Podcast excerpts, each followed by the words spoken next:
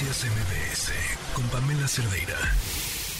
Ya les decíamos que ya a partir de hoy ya es constitucional. La 3 de 3 es una buena noticia, sin duda. Busca que personas que deban pensión alimenticia, personas que hayan sido agresoras, eh, no lleguen al poder prácticamente Em, que sea que no puedan postularse a ningún puesto de elección popular. Le agradezco al senador Alejandro Armenta, presidente de la mesa directiva del Senado de la República, que nos acompaña en la línea. Muy buenas tardes, felicidades.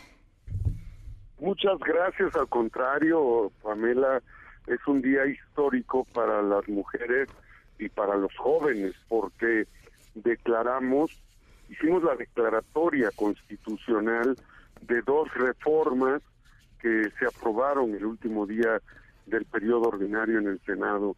Eh, sí es un día histórico porque estamos acercando ese derecho de las mujeres a la igualdad frente a la ley y tiene que convertirse en una normalidad en la sociedad. Tres de tres. ¿Qué es lo que significa de fondo, eh, Pamela, para tu audiencia? Primero, la prohibición de los matrimonios infantiles. ¿Cuántas veces has explicado en tu programa casos lamentables de niñas menores de edad que fueron obligadas a casarse con eh, adultos o que fueron incluso negociadas para casarse con eh, eh, casarse pues eso sin duda lastima afecta la vida de las personas, es una forma de violencia infantil.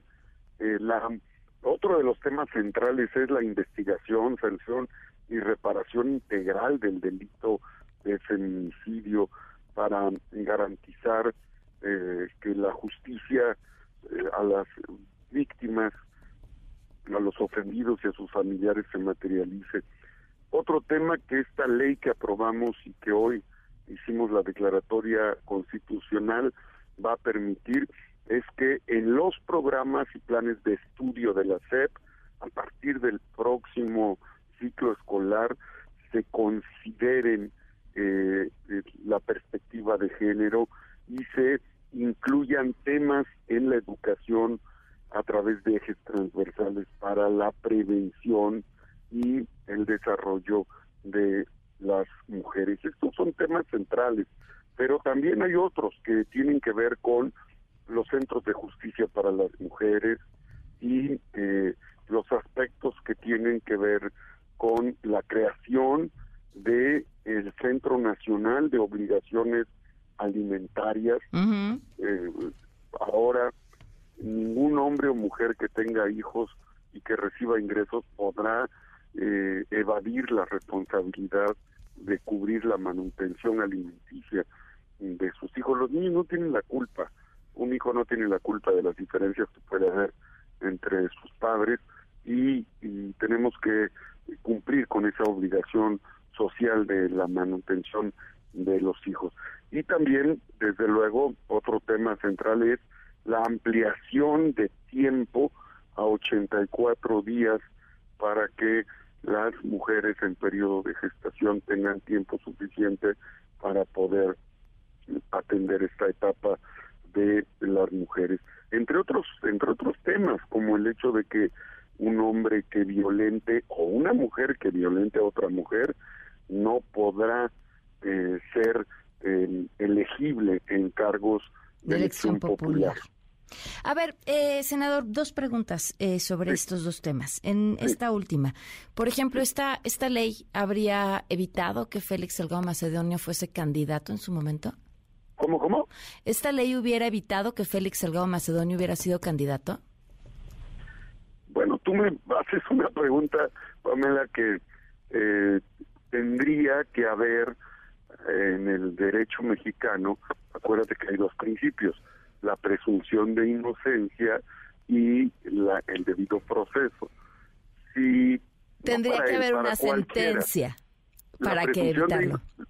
sí, es que alguien que sea juzgado conforme a la ley por violencia de género, simple y sencillamente no puede participar en un proceso electoral. Obviamente, no basta con señalar un hecho, hay que demostrarlo, ¿verdad? A eso se refiere la, la presunción de inocencia y el debido proceso. Porque una mujer que violenta a otra mujer o un hombre que violenta a una mujer. O una mujer a un hombre. O una mujer a un hombre también, en ese mismo estricto sentido.